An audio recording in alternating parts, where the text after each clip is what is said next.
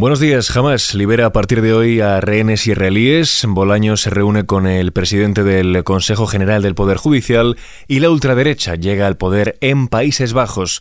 Estas y otras noticias marcan la actualidad de este viernes 24 de noviembre.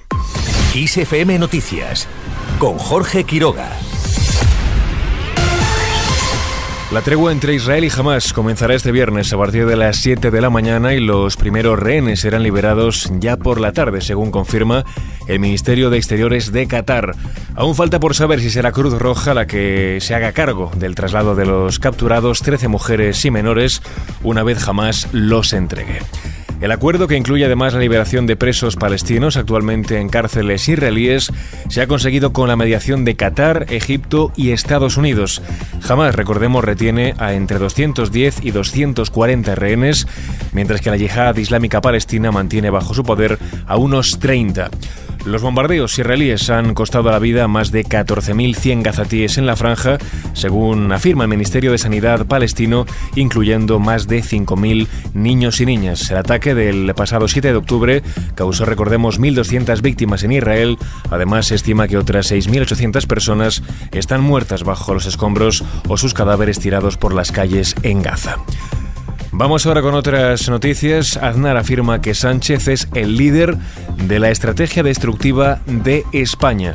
El expresidente del gobierno asegura que el actual jefe del Ejecutivo no es solo cómplice, sino socio y líder de la estrategia política divisiva y destructiva del país. Para Aznar, Sánchez ha ocultado la verdad a los votantes en las pasadas elecciones generales. Lo que ocurre es que se ha ocultado. Hoy sabemos que desde el mes de marzo había enviados negociando, enviados del Partido Socialista y del señor Sánchez negociando con Puigdemont. Hoy sabemos que se estaba negociando la amnistía, pero a las elecciones se fue diciendo lo contrario. El señor Puigdemont iba a ser traído a España. Lo que había posado en el año 17 era una rebelión, ni siquiera una sedición. No cabe la amnistía en el orden constitucional. De todas esas cosas ahora no se, eso en toda la vida se ha llamado engañar a los electores, estafar a los electores. Pues se llama cambiar de opinión. El antiguo líder del PP ha defendido que el Tribunal eh, Constitucional no puede inventarse lo que no dice la Constitución. Insiste en que la Carta Magna no habla de amnistía porque se rechazó expresamente en el proceso constituyente en el año 1977.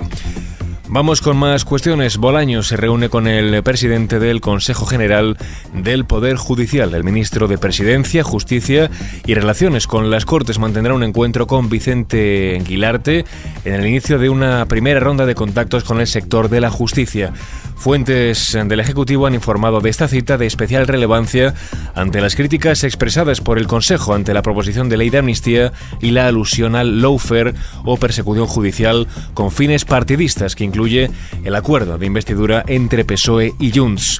Pero también es importante porque el Consejo está a pocos días, recordemos, de cumplir cinco años en funciones, es decir, tanto tiempo como su mandato establecido por ley y porque Bolaños lanzó un mensaje claro en su primer acto como ministro. Dijo renovar el Consejo no es una opción, sino una obligación.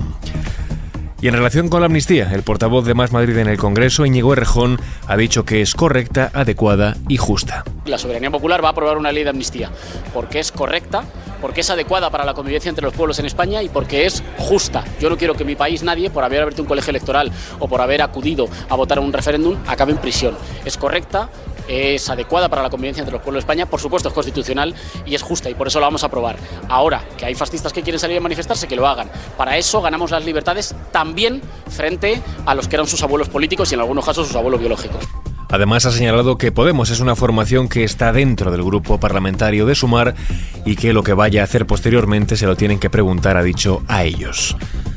Por otro lado, el juez interroga a los detenidos relacionados con el autor del atentado de Vidal Cuadras. El magistrado de la Audiencia Nacional, Francisco de Jorge, toma declaración a los tres detenidos en Lanjarón, en Granada, y Fuengirola, en Málaga, por su presunta relación con el responsable del disparo que recibió el cofundador de Vox y exdirigente del PP el pasado 9 de noviembre cuando volvía a su casa. Y la victoria de la ultraderecha en Países Bajos sacude la escena política en Europa. El líder del Partido de la Libertad, Gert Wilders, es amigo político del húngaro Víctor Orbán y de la francesa Marine Le Pen. Lleva criticando públicamente durante más de 15 años el Islam y logra una victoria que no se veía en el país desde 1945. Wilders es explícitamente anti-Unión Europea y ha instado a Países Bajos a controlar las fronteras, reducir sus pagos al bloque y frenar en seco la entrada de nuevos socios. Y vamos ya con la previsión del tiempo para este viernes.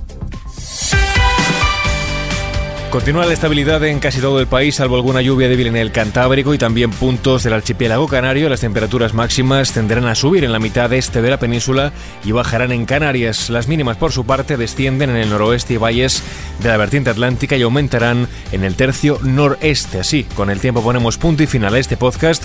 Antonio Alfonso Hernández estuvo al frente del control de sonido. Ya sabes que la información continúa cada hora en directo en los boletines de XFM. Muy buenos días.